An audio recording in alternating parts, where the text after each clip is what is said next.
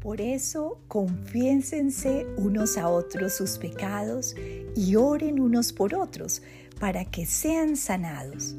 La oración del justo es poderosa y eficaz. Santiago 5:16.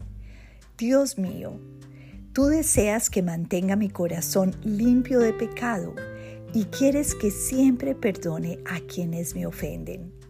Gracias porque con la cita bíblica de hoy me recuerdas que debemos ayudarnos unos a otros y orar siempre por el bien de los demás.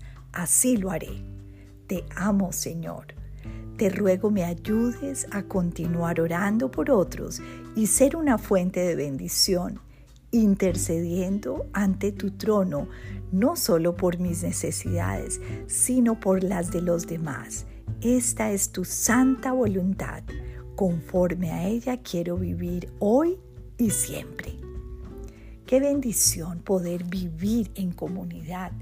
Qué bendición poder que otras personas oren por nosotros cuando estamos en dificultades, en enfermedades, en momentos difíciles de la vida nos necesitamos unos a otros y los demás nos necesitan a nosotros. Por eso debemos estar atentos para poder interceder por nuestros hermanos, amigos, eh, familiares que a lo mejor están lejos de nosotros, pero que podemos acompañarlos con nuestra oración.